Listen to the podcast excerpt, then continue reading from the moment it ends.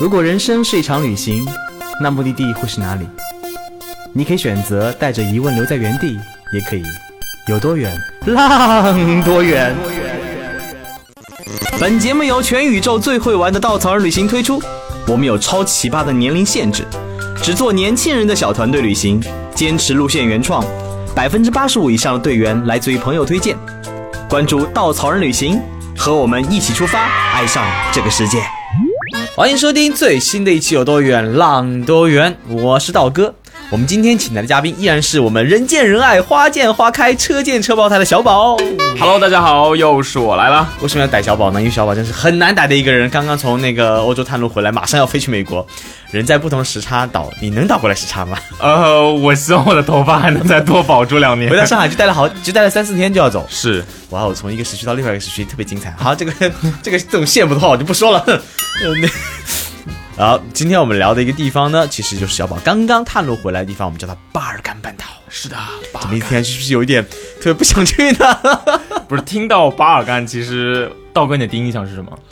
战火纷飞，对我也是，我脑子里面自动就巴尔干火药桶。国家很多。对对对对，这种感觉，这种感觉。为什么聊这里呢？是因为其实随着咱们国力越来越强盛，护照含金量越来越高，说起说走就走的旅行，你可以去很多国家，很多国家已经向我们敞敞开大门，嗯，随时买张机票就可以出发。但是呢，欧洲依然对我们关着很多的门。欧洲目前也只有几有小小的几个国家向我们敞开了大门，欢迎我们随时去。那就这个地方就在巴尔干半岛。是的，现在对我们已经正式开放并且已经落地实施的免签国家，在欧洲呢一共有呃，其实是两个，一个是叫塞尔维亚，另外一个呢叫波斯尼亚和黑塞哥维纳，简称波黑。嗯这两个国家都属于巴尔干半岛，也就是真正意义的东欧。其实很多人想到东欧，想到什么匈牙利、什么捷捷克克，还有很多是其实地理位置上属于中欧，是的，只它可能文化并不像西欧那么的，嗯。富强、繁荣、昌盛，所以呢，很多人把它当东欧对待。其实，真正东欧意义上，应该是像乌克兰呐、像那个白俄罗斯啊，是的还有巴尔干半岛整个整块区域，应该属于东欧。是的，是的。其实说起巴尔干半岛，大家翻翻地图，这是一块好像被大家默默的就一直忽视的地方。我听别人说我要去欧洲旅游，他有人说去意大利的，有人说去匈牙利的，有人说去土耳就是希腊的，还有人说我去欧洲附近的土耳其的，就几乎把巴尔干半岛围了个圈儿，就是没有人提它。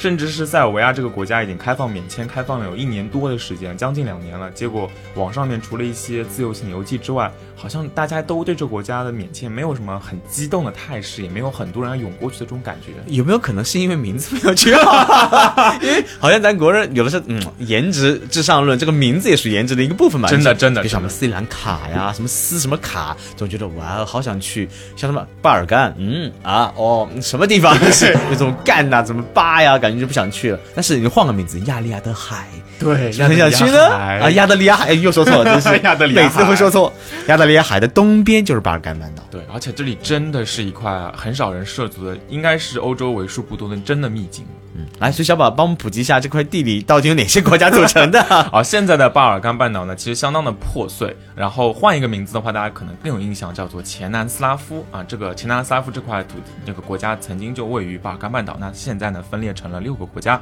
分别是斯洛文尼亚、克罗地亚、波黑，刚才说到的波斯尼亚和黑塞哥维纳，简称波黑，以及塞尔维亚、黑山。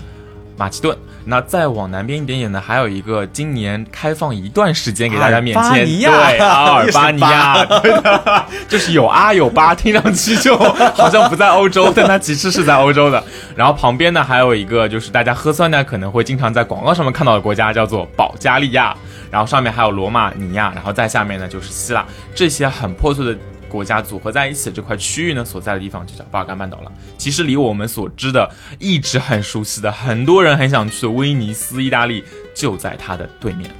开船就隔着亚得里亚海的对面就是整个亚平宁半岛。是的，对，是叫亚平宁是，是是说错对，没有说错，就是意大利那块的那个竹靴子那块地方，是其实隔得还蛮近的。只是默默的被大家忽视了这块地方。其实，那很多人想到巴尔干半岛应该没有太多的印象，因为欧洲一般想到英国、法国、德国、西班牙、意大利，到到这边，哎哎，这边是哪里？哦，哪里？哦，是这样子，自动忽略了一样。要好好解释一下，大家才哦哦，好像是。但是其实大家应该在从小长大的新闻当中，应该会听到一些一些些跟它有关联的，比如说，如果历史好一点，小伙伴应该知道一战的导火索就发生在这片土地上。有个城市的名字大家可能很耳熟能详，叫做萨拉热窝，它就是波黑的首都。这名字也好像听上去不太想去萨拉热窝。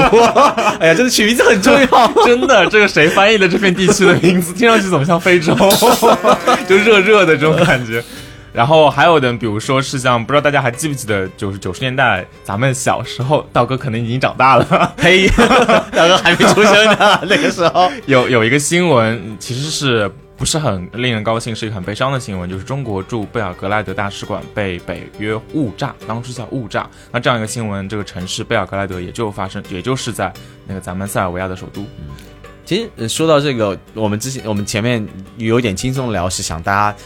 不要那么沉痛的进入西夏到这阶段，因为这个地方的历史其实还是蛮沉痛的。特别是新闻里面，它好像似乎总是和战乱和冲突联系在一起，它就没有什么高兴的事儿。而这片土地，在我记得在一战以前，应该属于是奥匈帝国管理的。是是，就北边就是奥匈帝国，南边呢就是奥斯曼土耳其，所以也难怪大家会把那个东欧就觉得是。那个匈牙利和捷克，因为他们都是奥匈帝国的，你要这么算的话，其实它是东欧，但真正他们要更往东一点。但如果说是，嗯，被奥匈帝国跟奥斯曼。奥阿斯曼帝国两边分管，其实说白了，这个地方就类似于是文化上的亚欧的分界线。是的，而且他们两个是一直在东西方冲突的边界这边游走。而且之前在很多年前，在几百年前，应该是东罗马帝国跟西罗马帝国的分界线。是，所以这块地方是自古以来多个大的势力的各种分界线，一直是火药桶，一直是火药桶，包括现在也是。现在你看，南边是土耳其，北边是整个大北北约，就是美国、欧美的势力。那现在依然是现代文明的西方东势力和东方势力的一个交界线。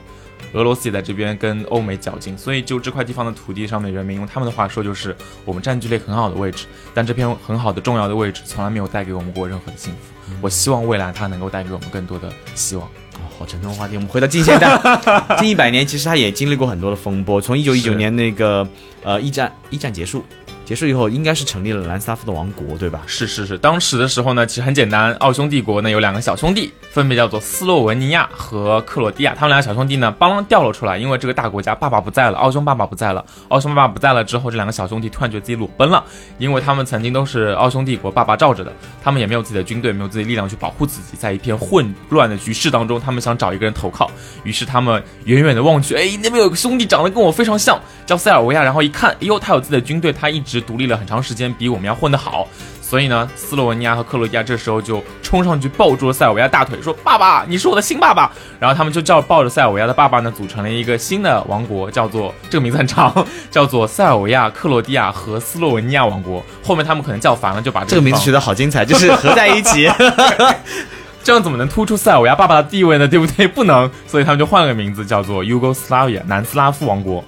然后，但是后面经历了一系列的改革之后，可能比较熟悉历史的小伙伴又会听到过一个名字叫做铁托，然后他就是跟那个毛主席很像，他也是一个共产主义战士，然后把这个国家呢变成了一个共产主义，那变成了我们更加耳熟能详的前南斯拉夫。嗯，其实大家如果对近代历史了解的话，也知道那段历史就是在冷战时期，其实这片土地是整个俄罗斯，就是苏联。呃，和整个欧洲的一个大的分界的那个缓冲地带，是的，因为南南包括南斯拉夫，包括阿尔巴尼亚，也都是那个共产主义的国家。是，嗯，但是要强调的是，其实南斯拉夫他一直希望和苏联保持距离，所以他跟苏联的关系一直不很好。对，所以铁托其实也是一个很有想法的一个人，真的很有想法，跟跟我们的毛主席比较类似。是是是，至少有一点是，至今所有的人民都怀念他。嗯。然后在铁托时期，整个南斯拉夫可以说是整个东中欧最强盛的国家之一，所以他们当时是有很强烈的文，就是自自己的自豪感，一直到今天。但是大家刚刚也听到它的历史历史的那个脉络，从当年的奥斯曼帝国跟奥匈奥匈帝国的统治，东罗马帝国跟西罗马帝国分界线，到现在成立了南斯拉夫王国，南斯拉夫的共产主义国家，这么分分合合，其实这片土地本来就是不同的民族、不同的种族、不同的文化所合在一起的这种。硬凑在一起的东西，终归有一天会解散的。是的，我们所以当当年冷战结束、苏联解体的时候，这几个历史就留下了很多的导火线。是的，因为我觉得中国有句古话叫“分久必合，合久必分”，但是我们国家其实这个“分久必合，合久必分”是拉到一个几百年的一个维度，但这个国家刚才我跟道哥聊了这么多，只发生在一百年时间里，所以它太剧烈了，以至于这个地方留下了非常深刻的印记。所以在其实我去这个地方之前啊，我在做攻略的时候，我就默默的感受到了为什么大家默有意无意的去忽视这里，因为作为国人，可能近代史对我们来说都是比较惨痛的，然后一看到一个。就是比较类似惨痛的一个历史过往的一个地区，大家大家都会默默的不想去碰。我们旅行总归会好像会有意无意的去跳掉一些这样的地方。然后我做攻略的时候呢，其实也是有一种。哎，塞维亚有什么好玩的呢？好像也就贝尔格莱德。贝尔格莱德一听到就想到那些那个那个让人觉得不开心的新闻。然后旁边的国家叫波黑，这个国家好像只存在于我小时候跟那个男同学互相之间开一些荤荤段子的时候会用到的一个国家。然后我跟我妈说，我说，哎，那个老妈，我这次要出差去一个国家。我妈说去哪？波黑。然后我妈皱了皱眉头，哎，跟你说多少次了，非洲你当心一点，打疫苗了没有？我想说妈不是的，我去的是欧洲。然后旁边还有国家，那叫黑山。然后一听也是。什么地方呢？小子，你当心一点！我想说，妈真不是，人家是真欧洲。所以我不要忽悠啊！对我妈就说，我也不是好骗的，但真的这就是我的感想。所以我去之前抱着的心态一直都是，呃，老板，我真的不知道这地方能不能做出一条路线。其实二号老板在二号老板在那个安排这个任务的时候，他自己心里也没有没有说这地方怎么做出来，只是想着。我们要来一次说走就走的欧洲旅行，这是唯一的选择了。真的，不然一想到欧洲，我就想到申根签证。但去之前，其实大家心里都没有底，也不知道这个地方能呈现什么，因为想到太多沉痛的、沉痛的历史、沉痛的过去。因为在他们解体以后，因为利益的争、利利益跟领土的争夺，发生了很多很多冲突，发生很多战争，是包括今天的沙拉沃战争，是对沙拉沃保卫战那么惨痛一段历史。一会儿小宝应该会讲到我们行程当中会涉及的这个部分。哇哦！还是有点重，我们先说点轻松的。然后，所以在之前我们并没有知道这里能呈现什么，但是我们第一印象其实还挺好的。是的，要来自于那个小宝跟刀哥，我们一起去了一个地方叫斯洛文尼亚。对，一听这名字其实就和巴尔干好像距离比较远，但它曾经也是南斯拉夫的一部分。但是斯洛文尼亚有点不太一样，它是南斯拉夫以前最富有的国家，最富有没有之一啊。所以我们去的时候发现，哇哦，真的很富有，而且住宿还特别贵呢，跟隔壁意大利没有什么区别。是的，是的，而且。道哥，你还记得我们那时候去的一个湖叫贝呃布莱德湖？布莱德湖。到布莱德湖的时候，它有一些，它有一个中心的湖心岛，上面有一个修道院，应该是。我记得那修道院造的就非常像梦幻中的那种东欧的感觉，上面的塔楼还有一些青铜鼎已经开始慢慢的变色。然后那天我们跟我我那个我们一起在那边下雨的时候，还在想，哎，要不要去爬旁边一个观景台？后面想想，来都来了，布莱德湖这么梦幻，我们就去爬。结果关键是那么美的地方，我们以为观景台修的路应该特别好的一条路，就什么烂泥路，简直就是。我们爬上去的时候，还有人跟我们说 “be careful”，然后我们心里就是一。而且上去以后找不到路标，在想，哎呀，天哪，我们走错了有没有？是。呃，但是其实你到山顶才发现，所有的那些梦幻的明信片都拍自于那边。而且我觉得就是梦幻的有点假，就真的是想象中的童话世界。后面都是雪山，因为我虽然我们那时候夏天去，雪雪已经没有了，但是。到一到秋天、冬天，后面是覆盖了雪。然后如果秋天去的时候，后面有雪，前面有满片满片红色森林，然后一个碧绿的湖，中间一个非常漂亮的湖心岛，上面有教堂，真的很梦幻。梦幻。而且教堂长就很美。对。然后在那个宫保鸡丁嘛，欧洲必备的。然后在斯洛文尼亚也有一个，然后那个堡吧应该算是就嵌在墙壁里面。然后我们去的时候也是一出乎意料之外，觉得哟，这个地方的这些小宫保鸡丁还挺厉害的嘛。而斯洛文尼亚还去了一个特别漂亮的山洞啊，印象深刻至现在，简直像进入了那种中世纪的那种童话世界一样，不是不叫童话世界，应该叫做魔幻世界一样。当初其实道哥和我们说，哎，我们今天下午去一个洞吧，然后我心想，哈，洞嘛，中午是洞，我没去过几个似的，桂林的去都不要再去了。我也在想洞能有什么嘛？我们刚进入洞，发现哎，对，就跟我想象一样，全是钟乳石。对，就走到后面，我。的天哪！一个地下河冲出了一条峡谷，在洞里，你整个人突然间进入那种《盗墓笔记》的世界一样，真的是《盗墓笔记》和《古墓丽影》的那种感觉，就是感从来没有想到过地下空间会这么的庞大，有种像是那种美国大峡谷嵌在了地下的那种感觉。反正斯洛文尼亚就这样子的，一地下很好，旅游开发的非常好，旅游资源很好，而且呃物价也不便宜，然后所有的酒店什么都修得很漂亮。我们就哇，这就是曾经的前南斯拉夫吗？我是怀着这样的印象，然后我坐了俄罗斯航空的飞机，呼哧呼哧的我到了这次我去探路的第一站，叫做贝尔格莱德，塞尔维亚的首都。然后我下飞机的时候呢，满眼都是长得跟俄语一样的那个西里尔字母。然后它的机场呢，可能就我走个没几步就出来了。然后整个机场和我到的时候非常晚，然后整个机场之外的环境给我的感觉是。它真的是南斯拉夫的首都吗？它跟斯洛文尼亚长得有点差的有点多，就是并没有斯洛文尼亚任何洋气的气息。所以其实最早的时候，我们的印象是对整个其南斯拉夫印象可能觉得战火纷飞嘛，可能比较的。已经破败，还没有时间 recover，就是恢复过来。但是南那个斯洛文尼亚又给了我们一个好的期许，是好，所以从落地开始，期许又完全被浇灭了，对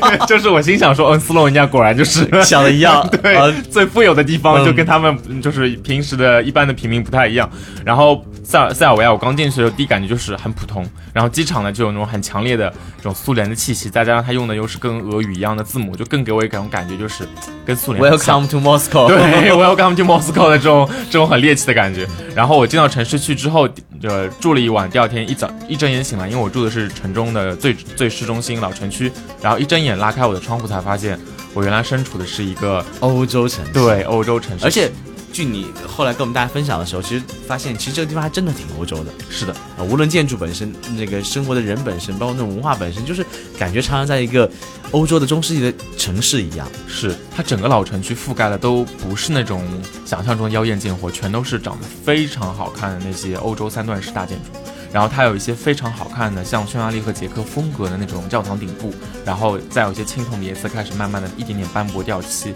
然后那个天空中蓝天白云之下有一些小鸟飞过的感觉，真的是美极了，就觉得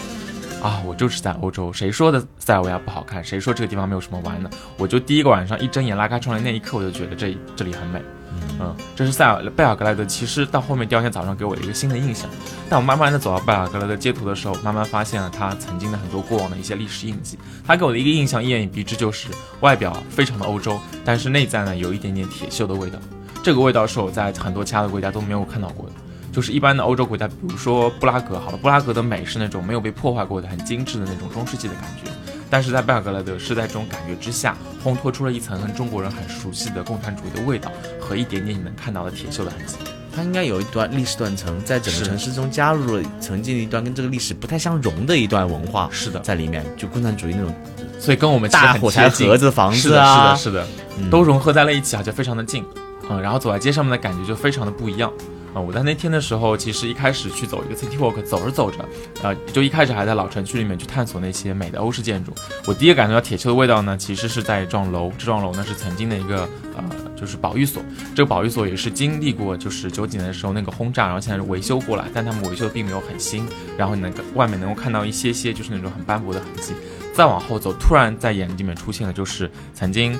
九几年被轰炸过的痕迹。然后他们至今没有把这个楼修复好，还是把它维持原样。然后我就很冲击啊！那一刻我一回头，我就发现就是在那个被炸的这个楼旁边是现代化建筑和刚才新兴修缮的保育楼，然后再往前就是那个欧式建筑。然后整个一眼望过去，就会觉得整个城市非常的不一样，就几百年历史在一条街上展开了。嗯，而且有点过于呃冲击，冲击感很强。以前的历史是，其实那个作为旅行者，我们听着几百年前的战火纷飞，我们是没有什么感觉的。说句实在话。我们只能感觉到，哦，这个地方的这个文明来了，留下了这样的建筑啊，这个建筑挺好看的。下一个文明来了，下一个建筑挺好看。但当新闻里的事情发生在眼前的时候，我觉得那个冲击力是无与伦比的。那你有去到那次呃咱们大使馆被炸的那个遗址地吗？有，这个是我当时请了个司机，因为探路的时候怕我自己精力不够，然后专门请他们带我去的。然后到那边的时候呢，其实大使馆原址已经被拆掉了。它现在只剩下了一块纪念碑，然后上面就是用中文写着，呃，致敬当时支持中中塞友谊事业的当地人民吧，大概大意是这样子。然后那个楼已经现在不复存在了，取而代之的呢，周围那一大片，据当地人所说，都是中国公司承包新建的大楼。但是很讽刺的是，在曾经被炸掉的中国大使馆旁边新建了一个日本大使馆，我觉得还挺有意思的，挺微妙。他们当地人可能不没有这么觉得，但作为中国人看到的时候就觉得，哎。还挺那个，但是让我觉得非常非常暖心的是，可能因为塞尔维亚也有一些中国的小伙伴过去旅行，然后我在地上面看到了非常多的鲜花，然后自己也去专门跑过去旁边花店买了一束，然后就在那边献了一下，就是有一种很深刻的感觉，毕竟这边有咱们的烈士。但是在那个大使馆的对面呢，就是非常气势磅礴的一个曾经前南斯拉夫的一个大的那个政府大楼。这个大楼大到什么程度呢？我就觉得像是我们新闻里面见到的中国那些新建的政府大楼，大概有四五个排列在一起那种气势。我觉得哇。就前南斯拉夫给我的感觉，一下子从那种破破烂烂的地方上升到了一个非常高规格的地方。然后到这边的时候，我在那边夸了一句，我说：“哎，你们这个建筑什么时候建的？建的挺好的。”然后我那个司机是塞尔维亚人，他就滔滔不绝就把车一停。我跟你说，我喜欢铁托吧，这就是铁托主持建造的。然后在那边巴拉巴拉跟我讲，他们有多怀念铁托。那个时候他爸爸妈妈都不用就是工工工作，但是他们可以有机票出去玩，然后他们可以有免费的房子住，然后他们也有免费的医疗可以去，他们从来不担心未来的生活，每天吃好喝好穿好，然后还敬仰着自己的铁托领袖。你看看我们现在 什么这么好看大楼，怎么怎么样，怎么怎么样。然后我觉得挺有意思的，就是塞尔维亚人民明显就是很怀念那段历史，他们。虽然说民主是一个咱们现在看来啊大势所趋，但是在很多国家看来可能有不同的国情。历史很多时候就像政治用来遮丑的遮羞布一样，是它会很多被修饰、被被隐藏。它给你看到的可能只是一面，可能是真实的一面，但真实一面会被修饰过。所以，呃，无论是对某些人的喜欢、某些人的憎恶，其实也只能看到。一方面可能是别人想给你看到的一面，是，嗯嗯。不过贝尔格莱德它毕竟也不大嘛，刚才我说的这一些其实浓缩在了一个，在要是在上海的话，可能还不如咱们一个区大，或者说比一个区大一点吧。它市中心那块区域，然后再往外走，然后我第一次踏到了我一直听闻过的一条河，叫多瑙河。然后我印象中多瑙河总是和蓝色联系在一起，然后说哇蓝色多瑙河，奥地利德国那种感觉。然后那个司机说怎么了？你对这个词还有什么执念吗？我说有啊，我们都中国人觉得这个多瑙河嘛，Danube River，然后就很有浪漫的情怀。他就哼了一声，然后说那你要不要坐一下我们这边的 cruise 啊？我说好好好，然后我要坐。然后坐上去之后，那个司机他很不屑，他觉得这些东西他都已经看惯了。但我们坐上船的时候黄昏，然后慢慢的开到老城区附近的时候，已经天黑下来了。然后灯突然一亮，然后整个老城区的那些灯。光星星点点照映在那个多瑙河旁边的另外一条它的支流叫萨瓦河上，然后还有老城区，刚才我所说那些欧式建筑点亮了那些灯光，然后放在那边，我那一刻觉得好像跟斯洛文尼亚是一样。特别梦幻，特别。其实你想当地人来说，像比如说上海人，你让上海人去外黄浦江，对，坐一个游轮看外滩，实际上是什么呀？估计一辈子都不会做，翻个白眼给你。但是我觉得很多游客来了以后，觉得哇，上海的梦幻在这一刻真的被点亮了。是左边的那个浦东的那些高楼大厦，右边那个浦西那些非常古老的那些万国建筑，真的是两个冲击对比，在这个城市的一条纽带中承承接着一像一条历史一样承接。是的，就感觉非常的有意思。所以贝尔格的探完路，其实我心情很复杂，因为我觉得。大家回忆一下我刚才说的，就很杂，它什么都有，一会儿有欧洲，一会儿有那个现代，一会儿有那个铁锈的痕迹，一会儿有轰炸，然后一会儿有共产主义，一会儿又来了一个欧洲，然后到这边想，妈呀，这要怎么呈现？有金碧辉煌的过去，也有曾经铁锈斑斑的现在，而是曾经还有现在在复苏的现在，是的。所以这段过去、这段历史、这段现在的这种对比，其实也挺挺适合旅行者去自己眼观去感受的，是一个旅行感非常强的。我们不去评判那个轰炸是到底是。谁对是误炸是怎么样子？因为这个东西只有你去感受了，你才知道这乱世怎么这段历史什么样子的。因为还是那句话，历史是被修饰过的。你们看到的，看到了现在你所有的文字，其实不一定真的是。然后刚简单说一下，为什么贝尔格莱德会有如此欧洲的风格？那就是因为贝尔格莱德其实在以前，它就是奥斯曼土耳其最最靠近边界的一个边界城市。然后它的刚才我所那个称游船游览的萨瓦河。这个河非常的短小，可能就苏州河这么大，比苏州河再大一点，跨过去那就是奥斯曼帝啊奥奥匈帝国的领土。所以奥匈帝国这边建了非常多这样的一些，比如说维也纳呀、捷克啊这样的建筑以后，然后贝尔格莱德因为离他们离得近，所以造了也比较类似的一些很多受他们影响。所以如果大家在贝尔格莱德再往北边，还有更多更多更加更像匈牙利、更像奥地利的城市，但可能没有那么的繁复，没有那么的好看。嗯。整个整个塞尔维亚其实第一第一印象给我感觉是，哎，我觉得有戏，谁说很包容，很冲突，很多东西在里面呈现。是我万万没有想到的是，贝尔格莱德它只是一个开始，嗯，之后还有更多的东西。吊起倒给我一口了，所以从开始开始，我们又进到下一下个阶段，就是你的行程应该是往整个黑山呃往黑山走了。是因为当初在设计路线的时候呢，我们是希望那个大家来这边大概花一个九天十天的样子来这边旅行，所以如果我们要在这边玩比较多的内容的话，可能没有办法走到塞尔维亚特别边缘的地方，因为像山区啊什么，他们有些很小的点，但可能都不是很方便，所以我们就再往南走，试图往海边这边挪一挪，然后往南走呢，就理所当然进入到他们山区了。然后我在还是那句话，就不知道为什么我每次都是做攻略的时候、做功课的时候，老感觉这个地方好像没什么，就自动在网上看游记在、看攻略、看很多信息图片的时候，脑子里面就把那个滤镜给删掉了，然后脑子里面就自动浮现出那种很 boring、很平凡的景色。但我实际开车开到塞尔维亚南部山区的时候，眼前一亮，就是我从来没有想到过会在塞尔维亚的山区看到过连绵起伏的牧场。就真的有一丝丝像 Windows 桌面，虽然没有那么的旷野，但是真的很像，比如说咱们的新疆天山的一些牧场的感觉，连绵起伏，连绵不断，然后中在一大片绿色的草丛中，一栋栋小小的木屋在这边，我觉得哇，好美好！就塞尔维亚的农场生活，我就突然很想走进去，很想去他们家拜访一下。但是很可惜的是，我在那边差不多逗留两三天的时间，我去到了很多很多很多当地人家里面，因为。我让司机带我去去找他们当地的村的村长，找他们村子里面的那个，他们有一些游客中心，去问他们有没有一些人去开放。但是，呃，我不知道为什么，就塞尔维亚，我们一开始去接触的很多很多人，他们一如果自己已经把家里面改造成了游客可以来访的一些情况，他们都会说，哎，我们就只提供这些，然后看上去非常游客和基础。然后我再多问两句，我说，哎，你们是不是有可能可以为我们重新安排一下？他们说不行。嫌麻烦，甚至我去一个酒庄，我说你们有没有带我们看一下这个就是酒窖的一个 tour，他们都说不行，太麻烦。然后司机到这边，他都替我觉得担心，他就说，我也不知道塞尔维亚人怎么了，现在就是没有干劲，大家就是嫌麻烦，大家就是什么都不想做，可能是因为领工钱没有老板在，所以他们并没有想给自己找更多的事情，所以所有人对我们的来访一点都不积极。但是他们能够表现出来的就是热情和好客。他们觉得，哎，你是一个客人，你来这边，我招待你们吃饭，我招待你们喝酒，我很开心。但是你要做什么生意，好麻烦啊！我不要不不做了吧？然后我就深深的有一种无力感，就是那塞尔维亚你要如何呈现出你的美让大家看呢？所以这一刻我也很理解大家自由行来到塞尔维亚并没有什么东西可以玩，因为他们也没有去想过怎么去呈现自己。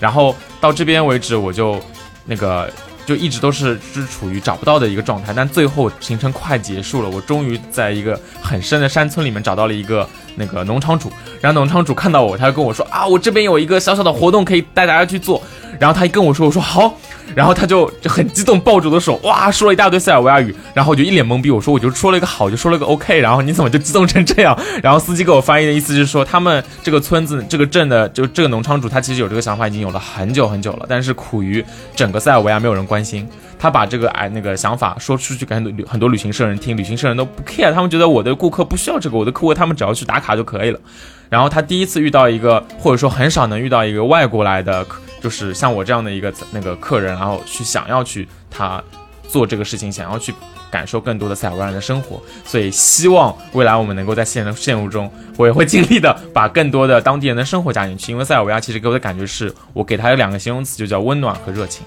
就这种感觉。所以具体是什么样的活动呢？呵呵，等我们先上线了，你就知道了。还是不要给自己挖坑了。听的时候非常的激动，感觉哇，第二春又来了。哎，不过那个再往南边走呢，又到了就是另外一个国家，那个国家的名字听上去也不是很好听，叫黑山。呃，黑山给我的第一印象就是总总有一种那种。权力游戏里面那种一个小国藏在某个角落的那种国家的感觉一样。是的，是的，是的。然后他们跟我说这个名字来源就是别人远远的看过去，这个国家就只有山，然后看上去黑漆漆一片，就在黑山。我想说这也太随意了吧？他应该是晚上取的名字。结果跑过去看，还真的是。我对黑山这国家预期很低，就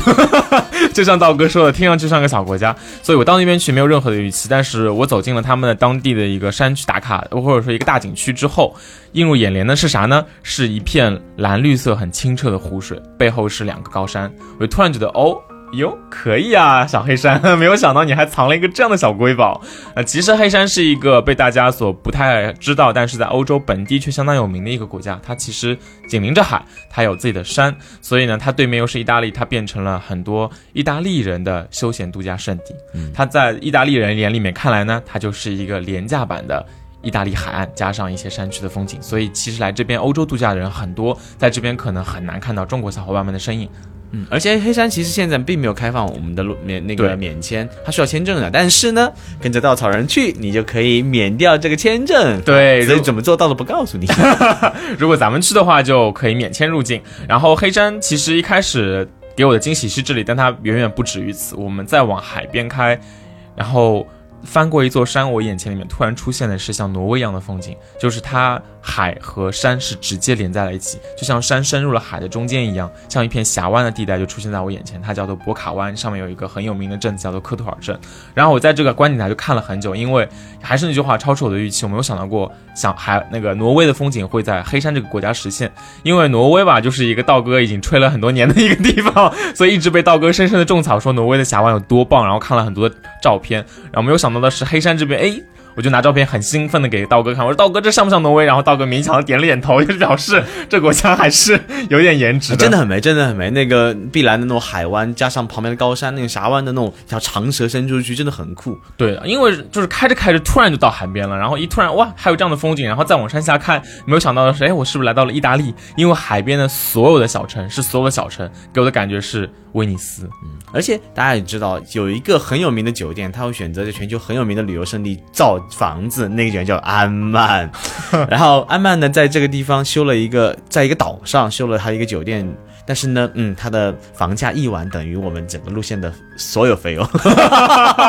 估计一一万左右吧。对，非常夸张。然后我在去之前，我想着说，如果我们能够踩上去这个岛，就已经很尊贵了。但万万没有想到的是，这个岛就是金玉其外，败絮其中。在这边强烈不推荐大家去住啊，是因为啊、呃这是我个人的想法，是因为这个岛我上去之后发现它远远不如远观好看。我觉得小宝眼神中透露出那种吃不到葡萄就要说你酸。对我真的住不起，怎么样？可能安曼 Junkie 他们喜欢的安曼那种感觉，就是那种我就是住安曼，我就是 big，管你好不好不重要。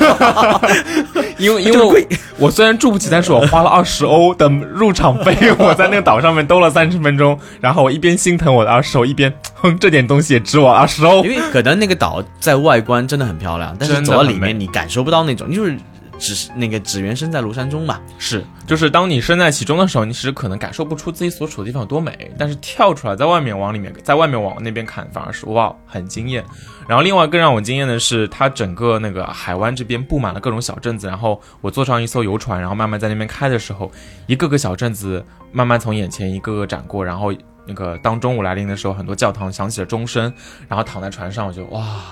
这是地中海的感觉。所以像我们这么浮夸的稻草人会安排我们包船吗？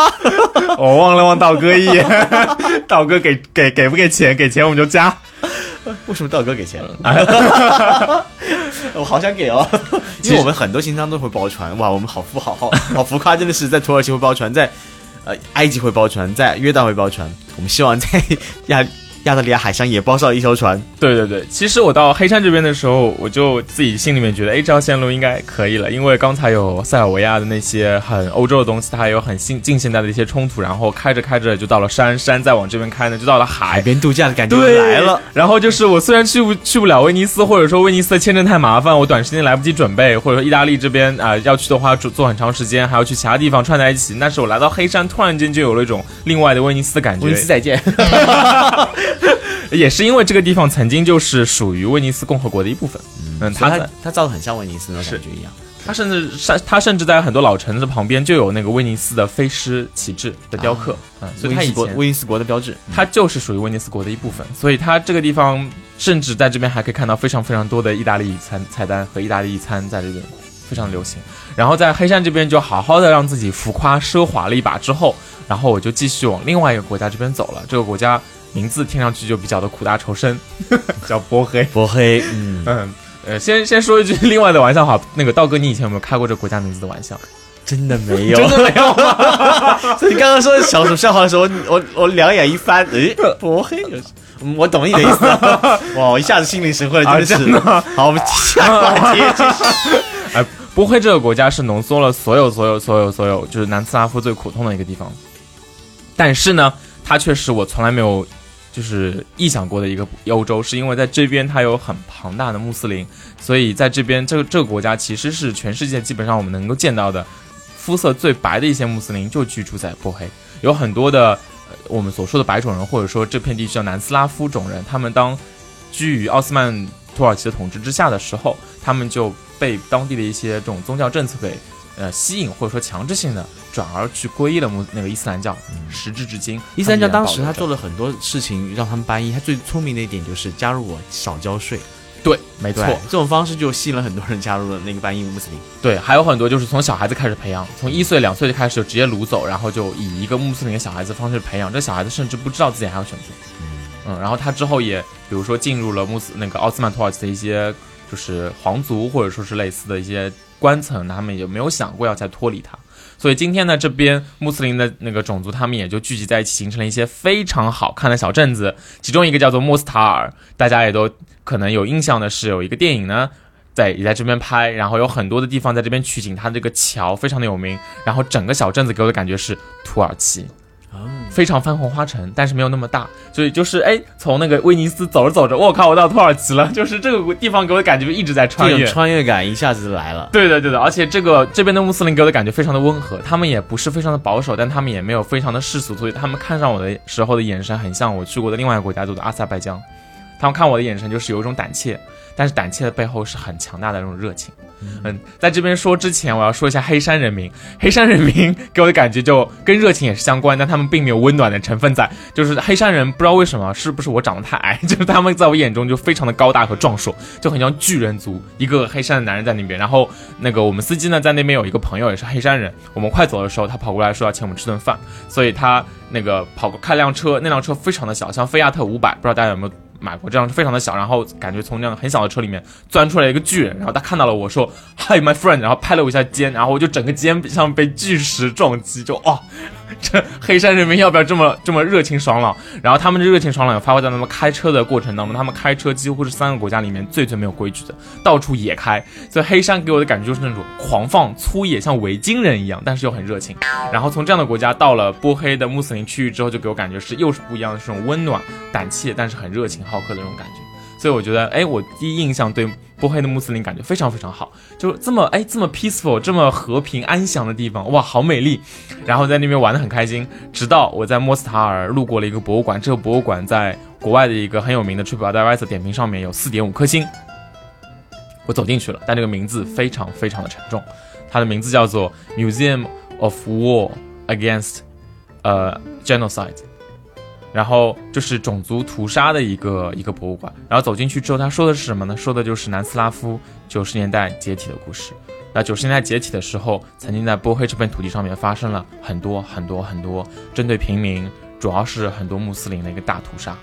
非常的惨，整个博物馆里面充斥着很多很多当时的实体照片，所以有一些血腥的照片，有一些呃尸骨累累的一些照片，然后有很多战争的实景照片，给我的感觉就是非常的沉重和压抑。我看完这个之后，我第一次知道，我第一次很深切的感受到，就是这片土地上面曾经发过发生过什么，因为它不像是很多历史的故事，它是以壁画或者说是建筑的方式留存下来，它就是以一个照片的方式直接的告诉我，它比那个贝尔格莱德的那个大楼还要再震撼。所以我到下一个城市的时候，萨拉热窝的时候，我就迫不及待想去好好去了解一下，因为萨拉热窝呢曾经是这场战争的中心。呃，简单介绍一下为什么会有这样的战争，就是因为南斯拉夫当时有这么多国家，但是这国家里面呢有两个最会说人口最多的国家，呃，人口最多的两个大的相当于是州吧，一个州呢就是我们前面说的塞尔维亚爸爸，另外一个呢就是当初投靠塞尔维亚爸爸的克罗地亚小弟。克罗地亚人呢，其实当初就属于西罗马帝国，然后在奥匈帝国时期也属于奥匈帝国，所以他一直以来都是天主教的地盘。他虽然说的跟塞尔维亚人是完全一样的语言，但他因为信仰的是天主教，所以他用的是拉丁字母。然后他所有的那个仪式都是以天主教方向去靠的。但是塞尔维亚爸爸呢，他却是往那个东东正教这边靠，所以他书写的也是俄语的西里尔语字母。然后他从那个去敬拜的方式呢，也是以东正教的方式去敬拜。他们只有这一点不一样而已。他们的吃的、他们的语言、他们的很多很多的生活习俗、他们的着装都非常的类似，但就只是因为这一点点的不一样，以及长久以来分割的这种状态。当铁托这一位伟人去世之后，他们两个人就默默的开始了角力，然后到九十年代末的时候就爆发，希望去争夺更多的领土。为什么会发生在波黑？是因为波黑这边除了穆斯林之外，还有很多很多散居在这边的天主教徒、克罗地亚人和东正教徒的塞尔维亚人。然后当两拨人开始打起来了之后，这时候没有受伤的反而是第三第三波对，受伤的是第三波人，因为没有人去管穆斯林的感受。但是穆斯林，我觉得当时的他们也就像可能今天我见到的一样，看到陌生人都是那种胆胆怯怯，但是很热情好客的穆斯林，他们是非常非常温和的，他们叫波斯波斯尼亚。波斯尼亚人，但这帮波斯尼亚人却遭遭受了非常非常不公平的待遇，或者说在我们眼里面看来不公平的待遇。然后萨拉热窝这边是怎么回事呢？就是因为两边想抢地盘，所以他们理所当然的觉得，哎，我是不是要把这个首都萨拉热窝这个城市给抢下来？然后那这国家就归我了。他们想的非常的美好，所以他们把这个城市围城围了起来。这个围城围了多久呢？围了一千四百多天，也就是围了有三年多的时间，将近四年的时间。在这个城市里面围城的期间，断水、断粮、断电、断通讯，没有人可以出得去，也没有人可以进得来。而当时联合国还做了一件事情，他把这城市封起来了。对，联合国当时驻守的军队呢，他们在那个萨拉热窝的机场，它是整个城市唯一没有被包围起来的一个唯一的出入口。但是联合国它占这个机场，相当于是呃不让任何城里的人进去，也不让任何城外的人就进来，相当于是一个帮助这个包围完成的一个包围圈。他们当初的想法可能是说，我要以一个快速解决中立，对，我要以一个中立的。的态度，我不能够去帮任何一边，因为背后有很多很多历史的故事。然后，但是就造成了非常非常多的创伤，以至于我们今天行走在萨拉热窝大街小巷，能够看到很多很多当初那些狙击手就是留下的一些枪弹孔，还有很多的迫击炮留下来的燃烧过的痕迹。而且让我觉得特别特别特别唏嘘的是，当我上到上到山顶的时候，那边有一个1984年萨拉热窝冬季奥运会。那个遗留下的一个痕迹，那边是当初的那个滑雪道。我走上滑雪道的时候，那个当地的一个向导跟我说：“他说，你看，一九八四年的时候，整个南斯拉夫我们处于一个辉最辉煌的时期。当时我们整个萨拉热窝人民很仓，准备的很仓促，为了迎接来自世界各地的旅客，很多家庭，包括波斯尼亚人，那个就不管民族了，就是南斯拉夫人民、萨拉热窝人，就把自己的家门开着，把家里面的全部打扫干净。就是意思是，所有来的游客，如果你找不到酒店去订，你随便住我的家里面。然后他们所有人是在奥运会全部结束之后再回家打扫的。就你想想看，那样一个光明、自豪、富强又温暖的一个城市，仅仅在十年不到之后就被包围，然后整个城市充满着枪林弹雨。然后我们现在还能够看得到，然后。最唏嘘的就是它有很多的古古代的建筑，比如说一些奥斯曼土耳其的一些街区和一些欧式建筑，就在老城区也曾经被毁坏的很严重，然后至今才慢慢被修复的。这些呢，我们在那边才会有更深的体会。然后在萨拉热窝，其实它本地有非常非常非常多的博物馆，我每一间都刷过了。其实大多数呢都是讲战争的，看都很沉重，布展也都很精致。但是让我觉得印象最最最最深刻的，却是一个很小的博物馆，它可能二零一七年才刚刚开放，时间也不是很长，但是我印象深。深刻点是，它并不是去呈现那些，呃，惨痛的那些照片和那些纪录片和那些血腥的那些东西，而是呈现了另外一个视角。它的名字呢叫做 Museum of War Childhood，它讲的是当初那些被围城期间断水、断粮、断电、断通讯的城市里面的儿童是如何度过那三年的时光。这三年在他们童年中又意味着什么？然后我在那边的时候。他们其实这个博物馆的馆长呢，从全世界各地收来了很多当初那些生活在这边的、长大之后的人的物件，然后还附了一个故事。我在那边就看得很热泪盈眶。我就简单拿了一个很小的故事来，比如说我在那边看到一个故事，呃，很短。它的照片呢，它的那个实物呢是一本书，这本书上面画着很好看的一些菜肴。这本书呢就是一部食一本食谱，它附的故事是这样子的：这本食谱，呃。他一开始是说，其实我是在战争年代才学会认字的，这很悲伤。但是我战争年代呢，书是我唯一一个可以聊以慰在避难所里面聊以慰藉的一个东西，所以我一本一本一本一本不停的看。我看到这本书的时候，是我最喜欢的一本书，是因为它里面画满了这种，哎呀，我说到这边要哭了，就是它那个画满了我想吃的东西。但是呢，我每看这一本书的一分钟，都是我逃离战争的一分钟。但是这些每一分钟可能只能在我脑海中存在。就是我翻译的不太好，但是我看的时候呢，就是热泪盈眶。特别是，哎呀，不好意思，特别是我最后到他们墓园里面去的时候，导导游就跟我说了一句话，他说：“你看那边，哎，不好意思啊，你看那边那个那一排列着四五个墓碑，上面画的呢是那个阿拉伯字母，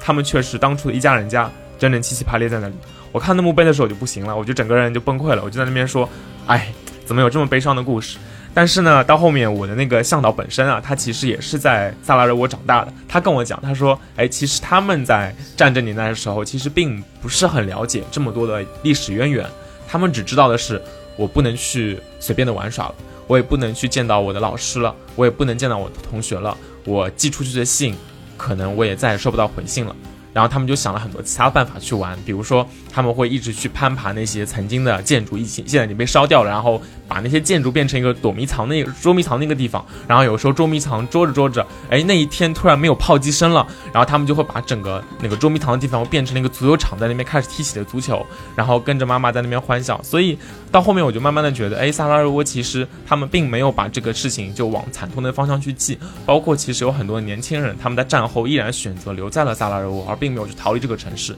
然后今天我在我眼里面呈现出来萨拉热窝呢，除了这些冷冰冰、血淋淋的博物馆之外，更多的却是安和祥宁的整个波斯尼亚人的生活。所以他们叫自己呢，他说你不要叫我叫，比如说穆斯林啊，你不要叫我叫塞尔维亚人啊，你就叫我叫 Bosniaks。他们给自己换了一个名字，因为波斯尼亚 （Bos Bosnian） 在他们眼里面看来，可能代表的是穆斯林多一点。然后他们说 Bosniaks，我就是一个波黑人。这就是我的土地。然后现在波黑对中国免签了，他们也很欢迎中国小伙伴们到波黑这边土地上面去探索，因为这边除了历史之外，其实还有很多很多其他东西。因为波黑是个山城，所以还有很多的非常非常清澈的河流、小山，还有奥斯曼和奥匈帝国留下来的非常迷你的小镇子。嗯，其实从啊这段听完，刀哥很有感触啊，就是那个刚刚情到深处，小宝哽咽了，然后刀哥也。有点经受不住这样的画面。其实真的，我们在经历过最辉煌的时候，然后走向毁灭，然后过程当中，其实最重要的一点是你留着希望，希望是那束光，那束光会带你往前走。我觉得人在这种惨痛的环境当中，如果你能看到那束光，你总有一天会熬过去，会等到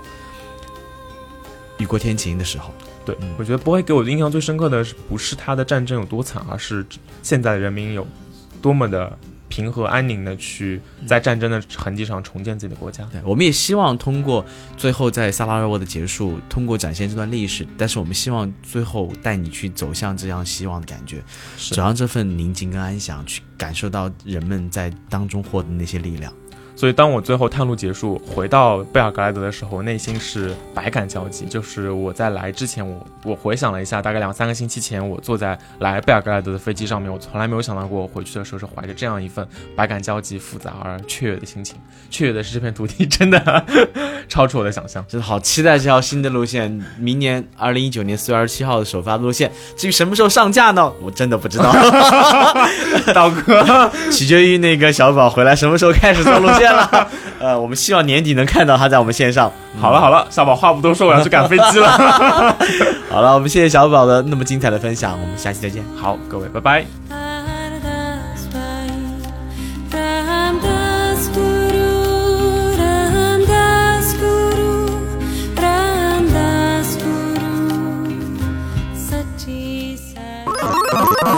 请搜索“稻草人旅行”。和我们德艺双馨、颜值出众的领队一起出发，爱上这个世界。